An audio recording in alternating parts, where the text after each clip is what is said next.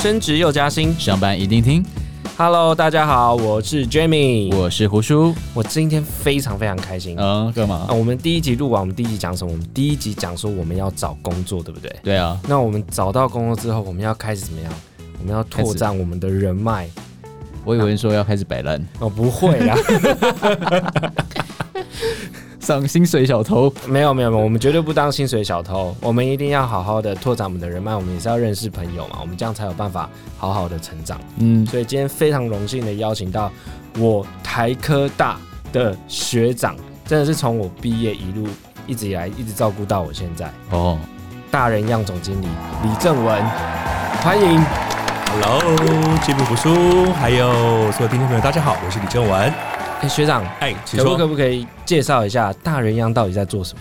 好，介绍之前我真觉得还好，你们刚刚有说这个薪水要好好做哈。现在我们一直很担心，就是 很多年轻人呐、工作现在朝九晚五工作没有人做，这是我们很担心的事情啊。为什么？当然很担心啊，这个是大家呃现在工作形态的改变，你要那么多的工作职称不一样在改变了。不过在待会可以好好的聊一下我的职场经验，还有我在人力银行待的经验，跟大家分享。嗯好，那这次呢，刚才那个 Jimmy 也提到，我们是台科大，我是 E EMBA，我拿了两个 E EMBA，还有一个台大 E EMBA，今年刚毕业。那么，所以跟一些同创行有成立了大人样新创公司。那我们是一个新创的团队。那为什么会选在这个疫情的这一年呢成立？这个就是要越困难的地方就要往那个地方走，而且我们发现了有一片蓝海。好，所以我们是一个专为熟龄开发。那么原本我们是以中医的行销为概念出发，那么现在呢，虽然才成立了几个月，不过越来越多的朋友们发现很多的行销或者社群方面一些概念，那么有一些电商商品啊，那我觉得未来只要有信心，其实都可以做得好。我们这个年纪都可以这样子，在这个时候选在疫情的时候，人家说为什么这个时候你你开公司啊，有没有搞错啊？我说没有关系，这个呃越困难的时候越有机会，嗯好要看见机会。我觉得心态只要正确了，那不管在什么样的状况之下，还是可以继续往前走。就像是我们永远都想不到二零二零会爆发疫情没，OK，错没错一堆人会觉得说死定了，然后我人生无望，我就开始领失业补助，那我就这样子领领领，一直领领到什么时候不知道。没错，相对的，其实我们也在今年看到很多像哥你刚刚说的蓝海市场有爆发出来，那并且也有很多的人新创公司或者是一些新形态的产业商业模式慢慢的出来，那其实就是变成说，在整个社会结构上，它忽然的一个大大的转型。我我补充一下，就是嗯，我觉得人都会有一个惰性，哎，像我们这种五十 plus 的人哈，嗯，有时候我们很多同温层，或者我们就待在自己的舒适圈。有时候人家说，哎，那个郑文，你为什么这个时候你们会出来几个同窗好友开公司？我觉得越是难走的路，你越是要去 try 看看。我觉得我们年轻都已经试过了，何况我们到这一把年纪，我们还有什么好怕的呢？当然，也许我们有一些资金，那有一些经验值，但是我觉得其实我们还有一些社会责任。我们新进了很多的呃年轻的朋友们，那我们就带着他们，用我们的经验带着他往前冲。我觉得这也是我们呃，我们跟很多上班族希望强调的，就是呃一个工作他可以做得久、做得长，那跟他的公司的企业文化跟主管也很重要。那我们觉得我们有这样的责任。了解嗯。哎、那学长其实讲说你看到那个蓝海，那可不可以稍微再解释一下，让我们的听众朋友了解那个中医为什么你会瞄准中医这件事情？哎呀，每个人都问我这种问题啊，每个人都说中医，然后一个大问号，为什么不是西医？对我说哎，那就中了。为什么每个人都想到西医呢？是不是？然后你说谁没有看过中医？走在路上，你有没有发现满街都是中医诊所？对啊，有很多啊是不是？对你感觉它是一个传统产业也好，或是一个千百年来的一个产业也好，在台湾其实很蓬勃发展。可是当我们去做市场研究的时候，或是我们认识很多的呃中医界的朋友，才发现其实台湾的中医呃在中医的养成非常的强大，尤其在亚洲各国，但是他们缺乏一个什么？他们有一个新的行销的概念。我随便举个例子来说好了，我常常碰到很多中医朋友，他很多的我说哇，这个茶多好喝，减肥茶，这个什么药吃了会怎么样？我说啊，你这个是在哪里卖？他说哦，我们来看诊的病人来我们这边买。我说那如果不来你诊所的人到哪里买？他说没有，哦是不是？哦是不是？我就想到，我们为什么不在社群上面把它扩散？他一听到我们帮，而且很多的他们的粉丝专业其实都是护士在经营，呃，对，哎这个我知道，这个倒是有没有想到？你有看过哪一个医生会特别请个小编吗？不会乎不太可能，在人事成本部分，对不对？对，所以这时候我们切入市场，我们看到那个需求是非常大，而且我们很乐意协助中医。中医有太多的宝藏可以去寻找了。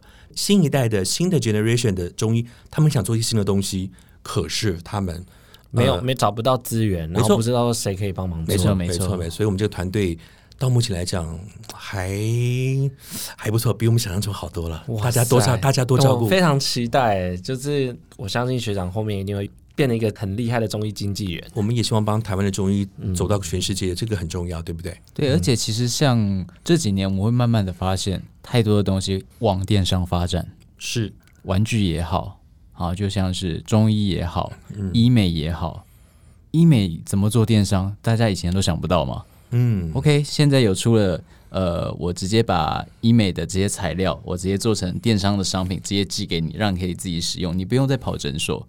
诶，最近我们去查一下，其实有蛮多这种东西，可是大概五六年前其实没有的，嗯，完全没有人想到。一个人想到之后，后面大家就开始在学。那甚至说实在的，台湾很多人是在学中国市场、美国市场。是，那我很好奇一件事情，为什么在台湾的年轻一辈，很多人会不敢去想创新这件事情？你有没有发现？嗯，如果你要问我我自己的经验来看，呃，我们的年轻人有没有创意？当然有创意，有，然后甚至于，嗯、我觉得在我们这种这个时代五年级生来说，哈，你们要给的是空间。那我们再看下一代的年轻人，我觉得他们被限制住是我们的教育。我随便举例来说好了，我们也年轻过，我也年轻过，嗯，但当时在选择我的工作或是选择我的职业的发展的时候，嗯、其实，在台湾很多人都是依照父母的抉择，父母都说没错，赶紧供啊，考公务员呐、哎哎呦，这个以后你不知道，你不懂事啊。好好读书就会赚啊，多考几个。证照啊。，对对，证照还算比较比较那个，我们那个年代就是，哎呀，考公务员啊，当老师考师大啦。安安稳稳生活就好对，，那你说他真的适合吗？其实他不知道哎、真的真的对，所以我说找到自己的方向，然后，呃，我觉得现在年轻人有我们当年没有的勇气，可以去 try，但是不要告诉我你 try 了几年还在 try。其实找方向真的非常不容易，我们当年也是这样跌跌撞撞过来的，所以我觉得，呃，掌握现在，尤其刚刚说也提到是现在的数位时代转换这么快，你要掌握这样的契机，我们那个时候没有这么多的工具跟资源，那现在有了，好好的去揣就像现在的 podcast，我们这么多好的团队，以前哪有这种产业？以前永远都是在一个旧的思维、旧的产业，现在谁知道这一两年就就发展成这样子？所以跟着数位的时代在走，我觉得掌握那个先机，勇敢的去闯就 OK 啊，处处都是机会啊。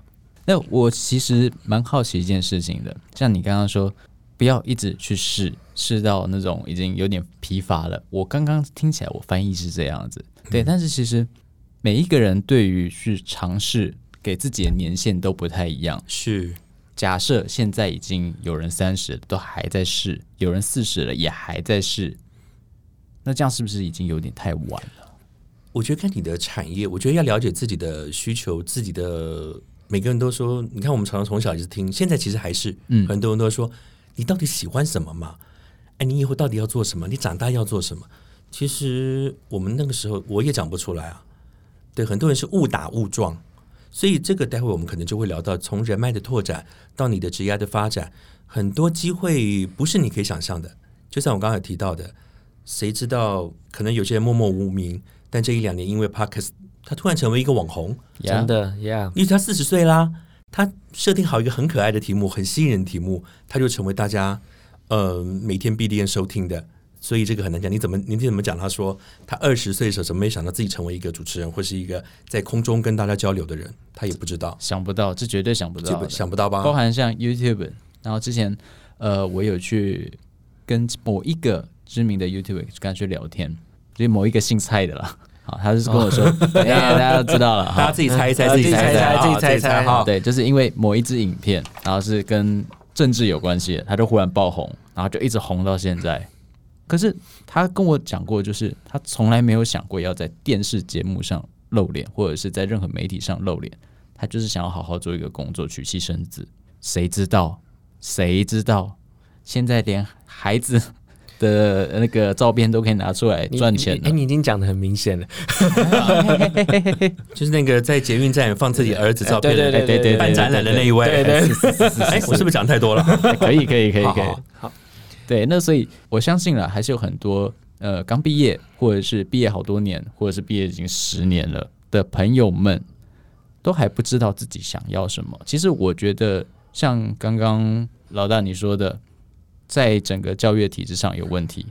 好，为什么会这样？我觉得就是说我害怕我说出来了，大家会笑我；我害怕我往我想要的路去走，大家会不认同。是，那所以我就不敢去做。那其实我会鼓励现在我们现在收听的听众，你现在把你手上的事情做好，闲暇之余你去做你真的想做的事情。等到哪一天你会忽然觉得说，OK，motherfuck，、我这个业外的事情才是我真的想做的时候，你就会有一个狠劲，你就会有一股火热，你就要去烧它，你就用力去烧哦，烧到那个碳没了怎么办？你就补碳，你就这样子一直重复下去，总有一天这些东西一定就是你自己的。是，房地产也好，媒体也好，餐饮也好，美妆也好，美甲也好，熬下去永远就是你的。但是我觉得就是机会永远其实呃，就 you never know，就是你如果你是循规蹈矩，当然也是好事，但是你永远不知道机会哪一天会来，而且在你的人脉，在你的职涯的经历上面，也许你是 part time 做一个可能是一个手摇饮的工作，但是也许你认识其中一个人，他就是你未来的贵人，都很难讲。对，所以你的第一份工作是怎么来的？我的第一份工作，嗯、其实我跟现在在听的听众朋友都一样，就不管是我们的世代已经有一些差距了哦，我也不敢说我是知道自己的方向是什么。我是戏剧系毕业的，现在艺术大学，我连考进戏剧系都懵懵懂懂。我说我怎么会考上？而且很难考，考上了，考上读戏剧系，我想说不对啊，长相也没有刘德华好看。好几次公演我都是男主角，可是我一天到晚忘词。我想我大概不适合走这条路。那幕后呢，什么导演啊，什么布景啊，灯光，我也没兴趣。哎，就误打误撞，我第一个工作，后来进了中影当个实习生，后来进了台北之音，啊、接触了广播的工作，兼了一些那时候是我的学长台志源台哥，他成立的第一间公司，我进去做。那时候我一天大概都只睡三到四个小时，我不知道现在年轻人可不可以这样做到。哇，哇我那时候兼了中广跟台北之音的节目的制作，然后呢，我还有两个电视节目。然后我家住北投，我每天骑着小摩托车，每天回到家都凌晨两点多，然后五点多就要出门赶早上台北之音的节目，我要选歌，我要给主持人很多的东西。好，就这样子。一两年的时间，这是我的第一份工作，平均大概就睡三到四个小时。我的那时那时候是几岁？刚退伍吗？没有没有没有，我那个年代我当了三年兵，好吧，我我们那个年代，嗯、就是毕业后我就就是直接就是介绍就进台北之音，然后然后之后才去当兵吗？还是没有先当兵，我是先当兵先当兵我先当兵，我先当兵，所以我说第一份工作就已经锻炼了我过人的心智，嗯，那是不容易的哦。那真的很不容易，每天只睡三个小时，呃，睡几个小时倒无所谓，就是呃那个工作时间啦。而且我就已经锻炼了我在电视台的摄影棚的现场，然后我跟这些大牌的主持人合作，他们写本，然后我要盯催，甚至要打电话叫他们起床，要录影了。对，所以我大概就是一个多工。我人在台北之音正在进行的时候，我正在处理下午的棚内录影事事情。对，但是我没有叫过一声苦，没有叫过一声苦，所以我很谢谢呃我的学长台志远台哥跟他的太太徐亚琪，所以那个时候嗯大家一起吃午过来的，所以我觉得你必须要有这样的经历，你才会对你未来的职业发展，你才会看到呃不一样的人生，会比人家到时候当初人家选你的时候一看哇，原来你什么都会。当然，这是我自己个人的经历啦。就很多年轻人觉得，哎呀，你这个这个现在哪有这种事，累干嘛累了半死，对不对？但是我自己的经历是这样，觉得我可以当一个多工的人。对，其实我现在经营公司，可是你看我之前我的配音的工作，我很多工作我自己可以。像我前天才刚主持什么政府的观光局的记者会，我拿起麦克风就可以讲。我觉得很多东西都难不倒我。我觉得这是一个要感谢、要感恩，然后感谢以前的第一份工作给自己的一个一个历练。对，嗯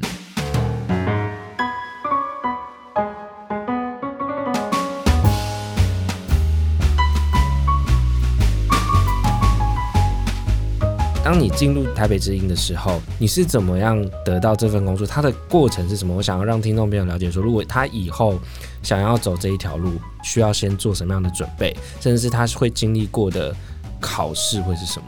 哎，这个就提到又要提到世代的差异。我们那个年代没有人力银行，嗯，哦，那个时候可能有分类广告，但我不是，我是，所以我说很幸运，那是因为我的学长台志远，他直接就是他要成立公司，他在学校就觉得我是一个嗯声音好听，讲话很可爱的学弟，那我又是学会的会长，不能说是风云人物，但是是个活跃的人物。对，然后他就觉得，所以我在学校的表现也是，呃，也不是那种独来独往的，好。然后接着我随便去参加个歌唱比赛，我还拿第二名，就是一个奇奇怪怪的人，就是他就觉得需要这样的，因为其实媒体人或是传播人，其实会有一种，那个是你很难形容的，他是你注定，连你就是新闻人，你就是媒体人，那个可能有一些与生俱来的因子，那个感觉，你看人就知道。就比如说，你看这边，我不知道你会主持广播，可是从麦克风声音听你声音就是这么好听。你你以前你很难讲你会走这样的路，对不对？那很幸运，台哥我的第一份工作，然后跟着他走，我才知道说，哦，原来，嗯、我可以进入传播界，这是一个敲门砖。那我当然要好好做，不管你丢多少工作给我，我们就是做。我的办公室就在中华东路光复南路口，我每天都是天黑进公司，然后一样天黑回家，天黑回家，就是就是这样子。你说现在年轻人，我不知道，就现在年轻人可不可以像我这样？那当然可能只有中午吃个饭能够出去看到太阳。对，然后那个时候又电，所以你看，其实我再往回去想，到我进 TVBS 的工作，也是因为哦，原来也是台北之音，人家看到我，我就进 TVBS，所以其实你会发现，机缘是每一个都有连结的。你现在看似没有什么，你再回过头来看，哦，原来其实你的表现默默就慢慢已经注定在，就是被人家看见，或者曾经因因为谁，让人家想到你，你要记住，人家会想到你说，哎，我还记得，哎，有一个人不错哦，推荐一下，就这样子。所以，所以我待会我们可以聊到工作的推荐，就不见得，就很多是口耳相传，或者你说，哎，有没有帮我注意一下？但是要看你平常的表现怎么样，就是真的是不是？没错，这这种事情其实都是做口碑的。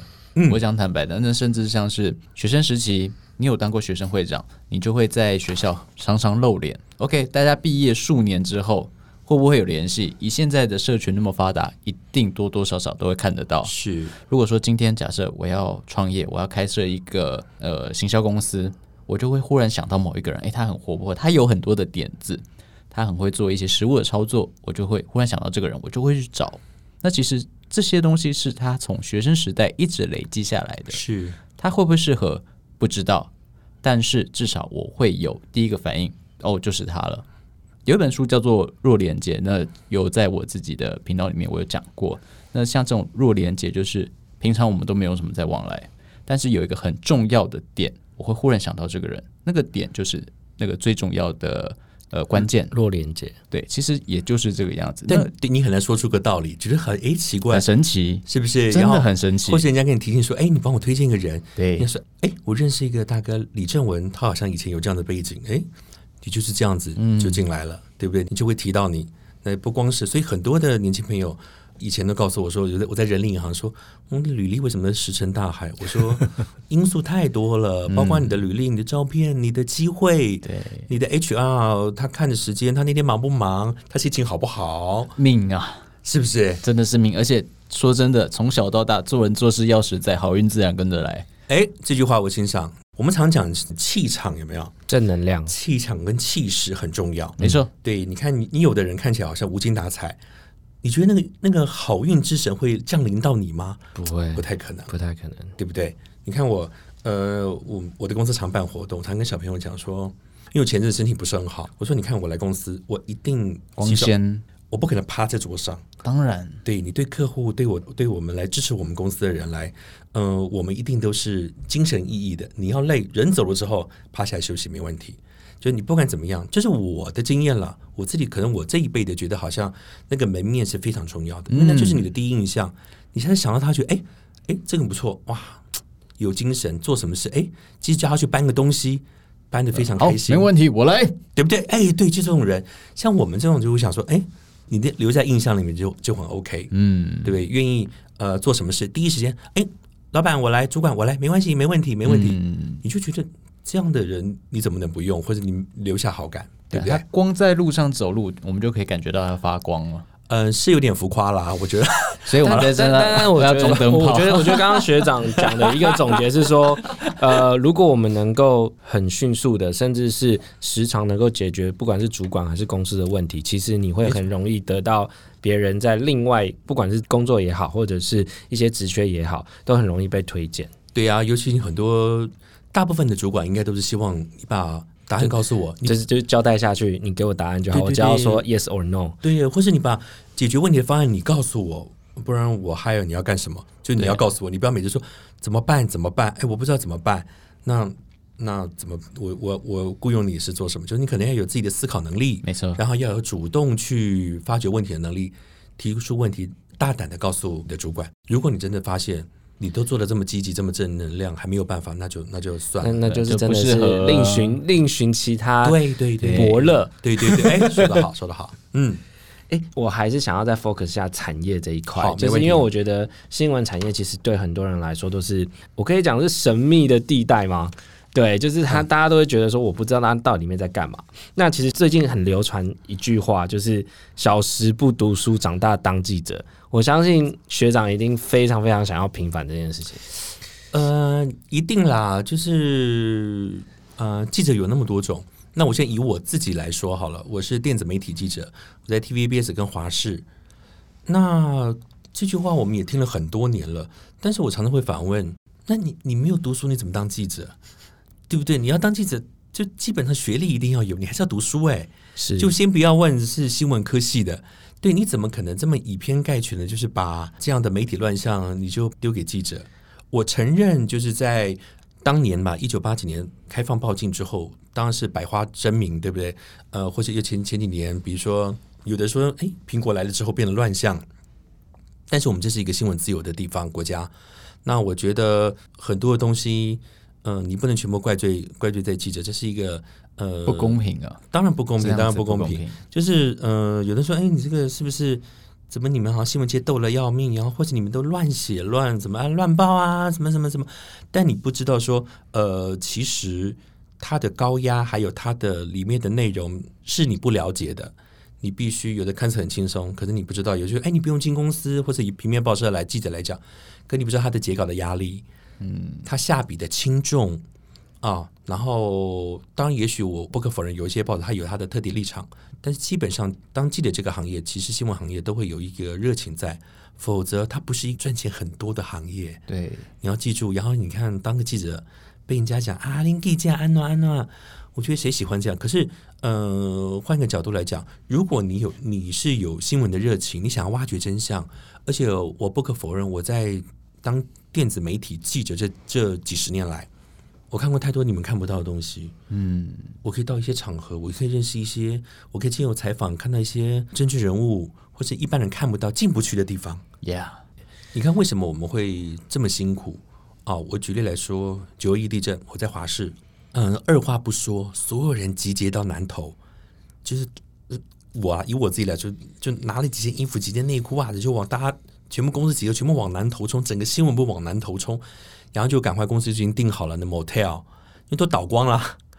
然后公司就会不断的资源进来，比如说一开始哎买面包过来啊，买什么过来大家吃，可是没有人在叫苦哎，那就是团队的热情。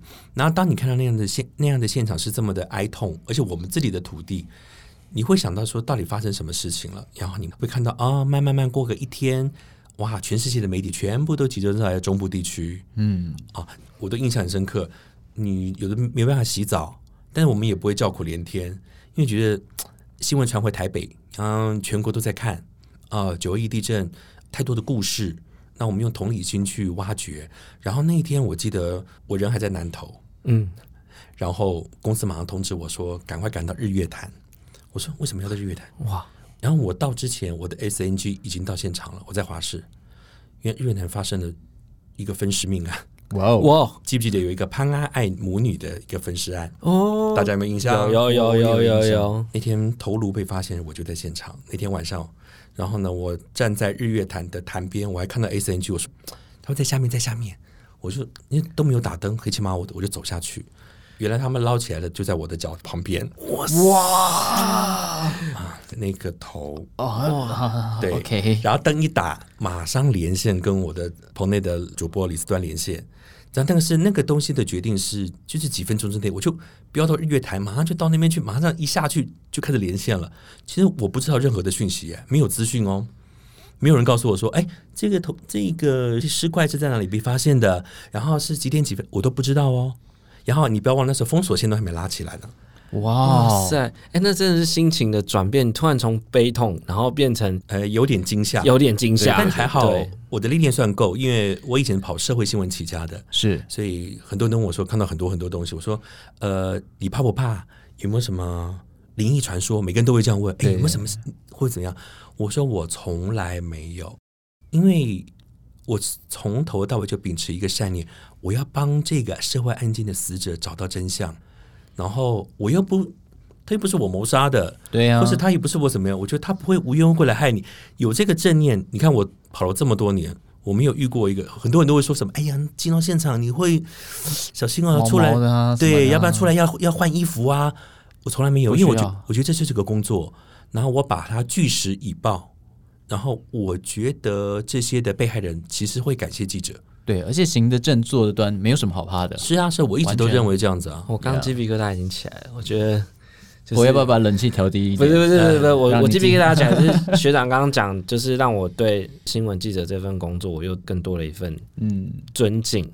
对，就是让我觉得说，其实他真的是要去报道事实，他挖掘事实也是不容易的，他需要靠很多我们今天讲很重要的人脉。是对，哎、所以学长，你是什么因缘际会之下，你会想要来念台科大？台科大，哎，那你是因缘际会啊？人家是不是有私心啊？这这这里有两个台科大毕业的，对对对对对啊！那帮台科大宣传一下。可以的。台科大 E EMBA，呃，其实像问我，我觉得还蛮准的啊。读 EMBA 是很多人在进入职场的一段时间之后都会想去读的，但是我一直觉得不要为读而读，就是一窝蜂。好多人觉得，哎，我是不是该去拿个 EMBA？其实你看，我念的两个 E EMBA 都是北部最顶尖的，台科大 EMBA 跟台大台大 E 台大 EMBA。那台科大 E EMBA 进去的时候是我在人行的时候，我觉得自己这工作一阵子的确是有需求，心里面会有一个洞，好像要被填满，因为你没有太多的管理的。虽然我们已经是高阶主管了，可是你说管理思维嘛，跟一些理论基础。思维或是看事情的角度，对，看事情角度。毕竟我们是传统的新闻人，那你进入企业去经营之后，当高阶主管，你总希望有一些决策，或是像杰米刚刚说的思维，或是从不同的，你看一进去金块桶，我已经我这个数学笨蛋，我一听到什么统计会计，先把我杀了吧。我我是我是会计系的，因为我会跟学长认识，是因为我是某一门课的助教。对对对对对。然后我本来以为好像应该就这样混混就过去了，哎，完全不是哎，来硬的耶。很硬啊，嗯、手机超硬的。手机不能带，连一张纸都不能带，好恐怖！我想我想说，哇，顶尖的台科大 E EMBA 一定要搞这么硬吗？就现在想一想，也是熬过了啊。就是对自己在企业经营上面是的确是，我是读气管嘛，然后你认识来自四面八方的英雄好汉，各个产业不同的思维，然后经历的天天看每一个人的经验谈，他不管是企业经营者或是高阶主管，然后总会碰到很多问题，然后老师更不用说了，给了很多国外的最新资讯，然后你才知道自己原来多么的不足。我觉得谦卑、谦虚这件事情也是现代人很缺乏的。啊很多人说：“哇，我已经工作几十年，哇，我就搞诶，我想哦，我想买总经理啊。”那其实我跟你讲，嗯，人外有人，天外有天，真的。我读完两个 E EMBA，你看有最今年台大 E EMBA 毕业，哇，那真的是故事说不完、啊。准备要正大了吗？因为真的，我老婆已经读完了，啊好，所以不要再叫我读了。我们家请呃花费已经 OK OK 够大 OK。了。哎、其实说实在的、啊，就像你刚刚说的“人外有人，天外有天”嘛，我觉得不管是在哪一个产业里面，没有最强，只有更强，永远就是这样子。而且在现在的资讯这么庞大的状态之下，谁可以把资讯过滤的最仔细，谁就是高手，谁就是最厉害的那个人。说得好，说而且得好。还要不断的进步。那我这边补充一下、哦，像我们刚刚在讲记者的那一件事情，我觉得大家会说记者不好，其实我觉得真的不是，要负最大的责任是谁？观众、听众、读者，嗯，因为毕竟，嗯，像这些媒体，他们是要有一些呃经济来源嘛，啊，我总是要经营嘛，你说收视率嘛？对，这些收视率一定要有的啊。如果说我不这样子去搞的话，那些耸动标题、新三色，没有人要看，我哪来的钱不过我可以分享一个可能一般听众朋友都不知道，呀？为什么会觉得？因为这就是一个鸡生蛋，蛋生鸡的原理。刚提到刚提到的收视率，比如说 AC Nielsen，很多人都说，哎，我们是不是被这些公司绑架啦？啊为什么要看数字？我告诉你，嗯、其实现在还是一样。我们那个年代，你知道是多残酷的吗？不知道可能你们不清楚。比如说这一节新闻，比如说七点晚间新闻好了，好，七点我们先不说一个整点好了，它会精细到，比如说这一节新闻一个小时可能有呃四十条新闻嗯，哦，他会精细到隔天一看，大概七点十五分的时候，为什么收视率掉下去了？那这一则新闻是哪一则谁做的？哦，李正文做的，你知道吗？是到这种程度，你们可以想象吗？哇哦，是到这种。程度哦。那以前你会觉得说，怎么可能到了我那则新闻就转过去？但是，呃，你慢慢想说，其实也是有可能，因为我们的遥控器掌握在观众手中。现在每个人都是，我从四十九台一电视、四九五十五是新闻台了，我现在讲新闻台区块转来转去，对不对？对，哎，没错。其实你自己想想看，会不会有时候有一则新闻是你会停留比较久，完整看完，看到后面说三立新闻呃李正文台北报道，好到这个到完，然后又接下去看看主播。那有的时候你看看就不想看，转过去又转来转去，这就是为什么电子媒体、电子新闻吸引人的地方。哎，你会想画面，那画面要好看，那个记者的声音要好听，吸引你。那、呃、你可以把一个无聊的新闻做成一个有趣的新闻。哦，你其实是一个政治新闻，你也可以把它变得有趣。所以其实是到现在为止还是一样，他们是算的非常精细。所以你看那个压力，你可以想象吗？诶那真的是很可怕哎，很可怕。你排在，你有两条新闻在你手上，那两条都是往下荡，都是你李正文，就说哇，这这条谁做的？都当想啊，你怎么办？怎么办？下次这个重要新闻就不会让你做了，因为人都会有一种嗯、想说，哎，好的新闻、头条新闻我要做。比如说这几天最大的新闻，有些娱乐新闻啊、小鬼的事情啊，大家一想说，哎，这毕竟是大家关心的新闻嘛，对不对？就希望大家能够做，然后你怎么做的完整，怎么样给呃粉丝看到好看，有吸引力，有吸引力。对，所以其实里面的学问是很多的，不是你光在表面上电视机前面看到那样子。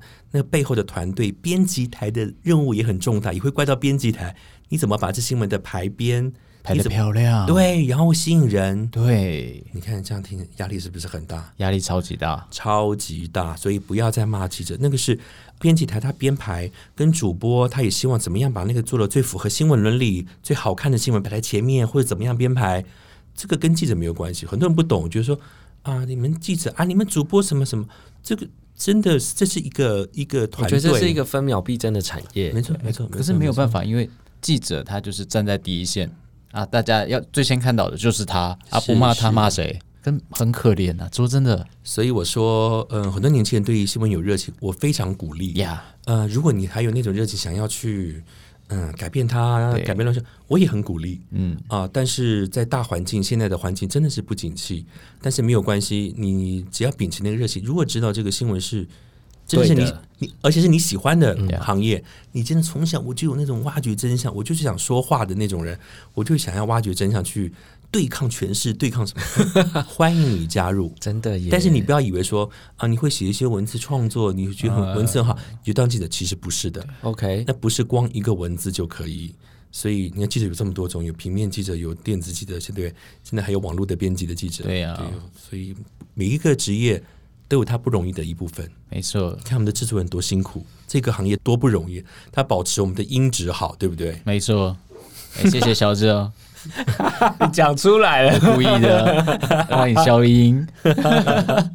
好，哎、其实我觉得人脉我们可以待会我们再来提，但是我有一个刚刚其实有一个问题，我刚刚没有问到，没问题。因为我们刚刚你在讲那个你会跟李四端主播连线，那你在跟他连线过程中有没有什么就是印象深刻的桥段？然后你要怎么跟他对应，或者危机处理？哇，这个讲不完了。你看，我前两个礼拜才跟四端大哥吃饭，我们每次你知道。长辈坐在吃饭聊天，就会聊那种过去的事，就像男人 男人每次都聊当兵的事，对不对？这个好像没有办法避免 避免的哈，超无聊的，是不是？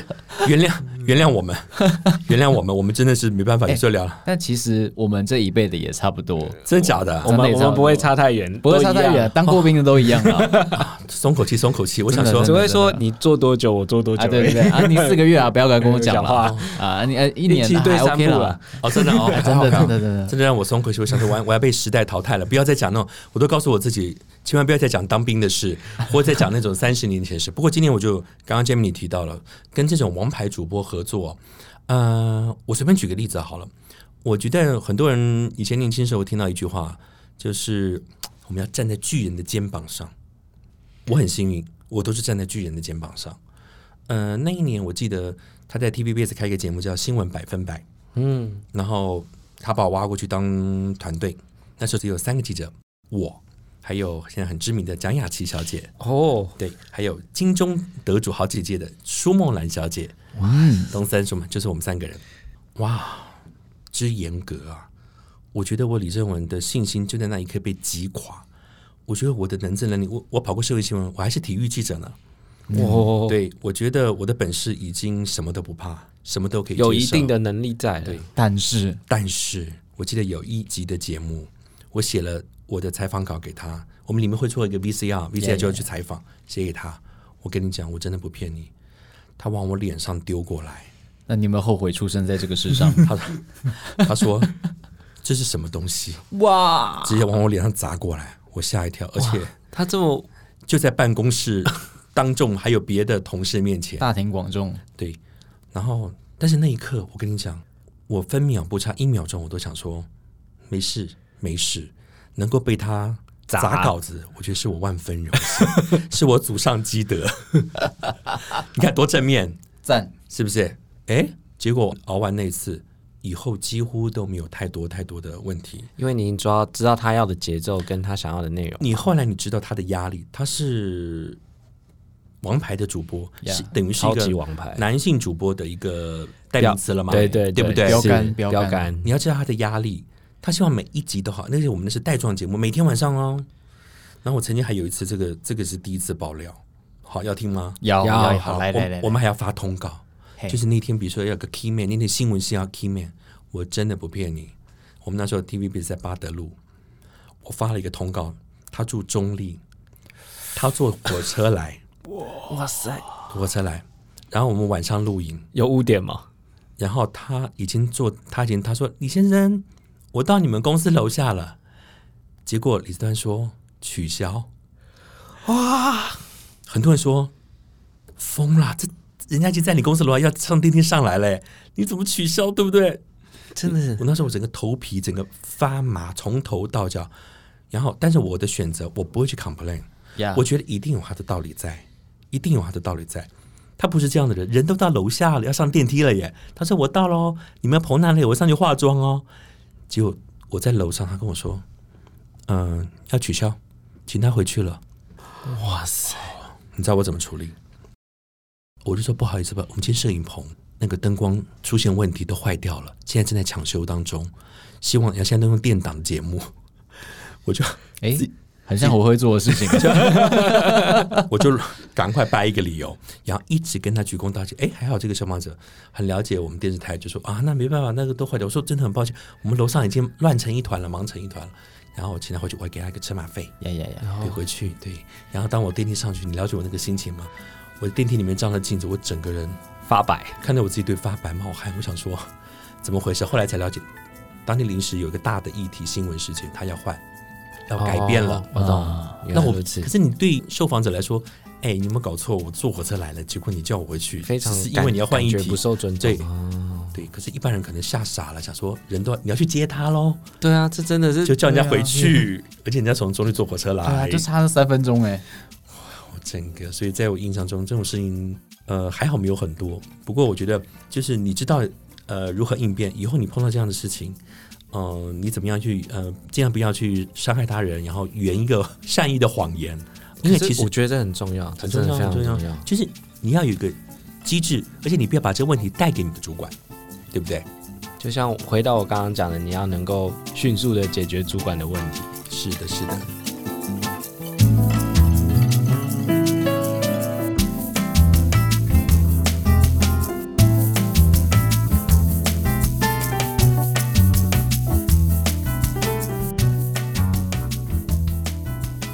老大，嗯，在整个新闻界里面，您在里面跑来跑去这么多年哦，是不是有很多的事情是靠人脉解决的？当然啊，就是我刚刚提到的，新闻工作是一个非常有魅力的工作。我真的不骗你哦，我到现在哦，嗯，我在路上走路，之前还有碰到在东区，他说：“哎、李记者，哎、你好，你好。”我说：“哎、，hello，，你好。”其实我离开很多年我已经离开，十几年了。他说：“你记得吗？啊，我是以前那个什么什么。”其实我怎么会记得？他跟我讲二十年前我采访的事情，我只有说：“哦，Hello，你好，你好，哎，Hello，Hello。”他说：“你现在是？”他就说：“你还在新闻界？”我说：“没有，我已经离开了。嗯，我已经在企业经营了。你你才知道多可怕。可是以前我有算过哦，呀，这是一个呃新闻记者的人脉，我的人脉存折已经很多本了。我这个我这本存折已经满出来，为什么？我以前有算过，如果一天我要两则新闻，我可能会认识四到五个人好了。是如果二十年，请问我我认识多少人？哇好惊人哦！啊，你记都记不住了。我完全记不住，我我连上个礼拜遇到谁我都不知道。可是你不要忘了，你不知道他们不记得，他们记得你。没错，他们记得你，他就啊，TVBS 的记者，呃，华视的主播，哦，我记得你，对，可是你真的不记得。可是，一点一点，我甚至在职场上有碰过，也是我的采访对象，对，他是我后来发现他是，呃，我很需要找到的一个业务的公司的代表，他是以前我的采访对象。对，但是我在十几年前，我怎么十五二十年前，我怎么会想到这件事情？他已经是连接到你很多年之前采很多很多年，然后我根本不记得，名片拿出来，我还故意装一下，哦哦有有有，其实我怎么可能会记得？比如说一天要跑两三则新闻，我怎么可能记得哪一则新闻？是而且我就是以前当记者是北中南这样子跑、哎，我如果记得，我真的神童了，不可能，真的不可能。但人家会记得你，所以我说人脉的这个存折是一点一滴去建立的，就是你不知道你今年会用到，明年会用到，真的五年会用到，真的。对，真的很难讲。做业务的感受非常深，因为常常就是会有呃，你当你真的很需要客人没有业绩的时候，突然会有一通电话说你还在做这个行业吗？真然后我说是啊，我说我介绍客人给你，嗯你知道那个感动真的是瞬间就是你就很想要流眼泪。呃，而且我一直认为人脉的建立不是说你光是在职场上，我觉得我有一个好处可以跟很多的朋友分享，或年轻朋友分享。嗯、我即使已经在职场上这样这这么多年了，我以前对于工读生或是我办公室倒垃圾的阿姨，我都跟他们很好。嗯，然后好几个工读生、实习生，后来变成独当一面的老板也好，新创者也好，对他们都记得我说：“哎，这么哥，我以前只有你理我，然后我妈你会买东西给我们吃，你知道吗？这种感觉就是你不知道，你不要想说只看到说啊、我要对长官好，哎呀，当然，捧着长官啊，长官什么，我完我完全能感受，因为我那时候只是一个小小的助教，只是负责收收考卷、发发题目而已。可是你看，我们没有助教，我们怎么毕得了业？他多 他多谦虚啊，Jamie，对不对？真的，对，虽然你没有泄题给我了，这点我一直记到现在，好不好？哦，我知道，我知道，我本来想说我们的关系，你是不是错。你是不是考卷可以跟我讲一下，大概在第几页？因为我们什么都不能带。不行啊，老师说不行啊。开玩笑，开玩笑，不行不行，对对对对，很很严格的台科大。好，所以我就说人脉其实是呃一点一点建立，然后不是你现在看到的，是甚至于我一直建议很多的上班族，很多因为来来去去职场，这是非常正常的现象。呀，你不要忘了，离职的人就是也是你的人脉，没错，你要保持。所以你看很多人，他其实如果你人脉够，你不用透过人力银行，常常会发个 line，哎，帮我注意一下，啊，我最近在休息，帮我注意一下工作机会。其实你人脉够，其实很快就可以找到。没错，你有没有发现很多的很多的时候的机会，不是你去等履历，真的，对不对？那个人脉建立，你只要是个信用好，然后人家对你竖起大拇指，这个人工作认真，其实绝对没有问题的。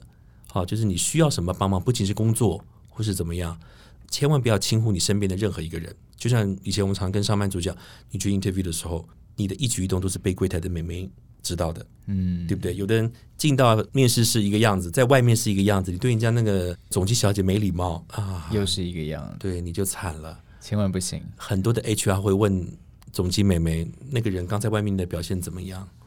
我告诉你，这里面很多的美角真的要注意，好不好？所以上班的人一定要听。对，所以真的有时候你在那个楼梯间那个扫地的阿伯，说不定是董事长，哎，哎很难讲有可能。超有可能哦，很难讲哦超有可能。很有可能哦。像我们刚刚说的，其实保持善心，不管在哪一个地方，我们只要对人家好，问心无愧，这样就好了。我不敢说哦，我是为了要怎么样怎么样，我才去做什么事情，千万不要抱持这种想法。嗯，如果为了利益为出发点，你去做某件事情，它就失去了它原本的原意了。所以，人脉这个东西不是呃做取利益交换，而是说我们大家去互相共享资源，互相去帮忙，这才是人脉的真意所在。而且我一直觉得，与其在想动脑筋，哎呀，我也怎么样去讨好长官或者怎么样，对对对，我觉得你先把你自己的圈子经营好，是然后其中一个很重要的就是把自己的价值提高，人家自然就会想到你。是的，哦，要把你的圈子，你自己思思考看看，你的圈子在哪里，嗯把这个圈子经营好，我觉得很不一样。因为你会发现，是不是很多人他专门参加那种饭局、那种人脉，有时候我觉得那都是很虚的。没错没错，对你把你自己的周边的圈子，你想进的圈子经营好，我就很不容易了。实力秀出来，真的自然人家会来找你。嗯，没错。可可以明天就找郭台铭吃饭，然后我就坐在他旁边，然后偷偷的拍一张照，有意义吗？没有嘛。是没完全没对，那其实，在你身边的人，他们了解你，知道哦，这个人他是值得信赖的，他是有实力的，这才有意义。就像我们的制作人，还有我们的杰米。哎，又 Q 哎又被 Q 到，又被 Q 到了。好，杰米，哎，需要你刚刚讲，你要去尊重别人。呃，应该说，不管他是什么角色、什么定位，你要去尊重别人这件事情，应该会是你建立人脉的第一个心法。嗯，然后第二个心法，我刚刚有听到，就是说，呃，因为我们第一集其实我们请了 LinkedIn 的业务代表，是他也讲到一个很重要的一件事情是，你要建立你的价值，然后你要去让你自己成长。所以我觉得建立人脉有两个心法出来了，就是第一个心法会是你要去尊重别人，然后第二件事情是，呃，你要去成长你自己。所以学长你才去念 E EMBA。也也没有那么骄傲啦。我这意思说，就是你自己知道，你要是真的问我，我也不会那么 gay 掰说我对自己多了解。呃，我读了两个顶尖的 EMBA 又怎么样？其实也不怎么样。那或是认识这么多的我的身价百亿的企业家都是我同学，其实那也不是怎么样。呃，重要的是，呃，你认识他们的目的是什么？哦，就是你当我不知道，就是你当你在社会上一个历历练的时候，当人家对你有所求，其实你是看得出来的。基本上我是不抱着这种态度，我觉得交朋友人脉，嗯，比我年长的，我跟他多学习他的视野、他的格局、他的经营公司的成功的秘诀。哦，那年年纪比我小的，我也尊重他，我也跟他学习。就是我，你知道，我们 EMBA 都是叫学长学姐，没有年纪之分的。比我小十岁，我也叫学姐学长。对，因为我从以前就认为说人脉重不重要，当然重要。我我举例来说，在在演艺界，我不管你知道谁，但是最重要什么？你认识谁？真的对你认识谁？他说哦，我跟谁谁谁谁谁谁谁怎么样？那的确，但是是真的是推心置腹的好朋友，或者人家真的也会推荐你。对对对，你知道太多也没有用，所以那个人脉的建立，呃，有的时候可以让你一步登天。好，但是我觉得人脉还是要好好自己去经营，而不是换个名片。对对对，就是我刚刚讲的，很多人参加饭局，对那没有意义其。实你换了十盒名片，然后怎么样？然后你会发现很多人，我看多了就回来就赶快建 email，有没有？啊，然后有时有时候骚扰人家，啊打扑克牌啊，要不然就骚扰人家要推什么东西给他，有没有？你对人家有所求，我们还是诚心一点，真的是当做一个交朋友，从怎么样打开话题，那这是另外一个 issue。那我自己觉得，以我来说，如果能够到一个境界，哎，你到一个会场，到一个活动，人家就是哎，hello，哎，我知道你耶，哎呀，hello，什么我就开始慢慢聊天，然后交朋友，换个名片，有缘就聊，没有缘就算了。对对对，今天真的很感谢你跟我们聊了这么多。嗯，就是现在其实已经毕业季刚过嘛，但是其实还有很多人在找工作，对，甚至是有人要转职。那有没有一些书啊，或者是电影啊，你可以推荐给我们的听众朋友，让他能够去阅读，然后去吸收，甚至是去转化成他未来的一些动力跟想法？呃，我在那边比较不好意思推销一下好朋友的书。你看，我看过的书已经很多了，那 E EMBA 的书更读的，我知道那叠的跟山一样高。对对对。那我刚好前两礼拜，嗯，好朋友就是奥美的董事总经理 Abby 谢新慧，他刚好出了一本书叫《董事总经理的三十个法则》哈。那这本书我很推荐年轻朋友，嗯，我也买了好几本送我的公司同事、年轻朋友。呃，你就可以看到一个人，他为什么从一个实习生，他现在成为一个跨国公司的董事总经理。他里面用一个很浅显、很浅显的表达方式，他自己的经验，告诉年轻朋友，比如说小智懂礼貌，或是你到底懂不懂事，或是对工作的态度啊，然后他熬到今天，然后告诉你，甚至你在面对客户的时候，一些正确的态度，我觉得这是职场的年轻朋友、上班族可以买本来看看，当做一个床头书，因为他他是他个人的一个经历。然后他能够当到奥美的董事总经理，绝对不是侥幸。它里面有很多的，就是我刚刚提到的，嗯，职场的规则，甚至于刚刚从礼貌、危机处理，很多对客户，然后而且不是老生常谈，他可能经历了这么多年的一个经验跟你分享。而且他他是董事长，他的他的封面就是很懂事的董事，就是你要做一个懂事的人，这里面的学问就很大了。所以我很推荐呃朋友，他到这几天。他上市两个礼拜吧，就已经第四刷了，哇，好强哦，强很强很强，而且现在，嗯，你知道纸媒是很很不景气的，是对不对？而且还可以第四刷嘞，对，很快哦。然后，呃，不光是呃同业或什么，就大家都会口耳相传，嗯，即使像我们这种老鸟了。都看一看，都觉得嗯，我好像还有很多要去跟 A B 多学习。为什么他在跨国企业看到这么多，呃，本土企业的或者面对这么多的不同的客户，他怎么样去做危机处理？他怎么样用一个很谦卑的态度帮客户解决问题？那我们就可以设身处地想，如果不是客户，是朋友呢？是同事呢？就其实我们也多懂点事，总是好事嘛，对不对？所以我很推荐这本书，大家到书店。好，那各位听众，如果说想要找这本书的话，我们可以在博客栏上面找得到。那我们会把这个链接放在我们的 show note 上面，然后，点选这个网址，我们可以去找到这本书，然后你就可以去购买这样子。嗯，那我们今天的节目就差不多到这边。各位听众朋友，如果你们喜欢这一集的话，记得做订阅的动作，也可以在 Apple Podcast 上面给我们五颗星评价以及评论。那也谢谢我们的制作人，然后谢谢 Jamie，还有谢谢我们的学长。学长李正文，谢谢，谢谢，谢谢，拜拜，拜拜。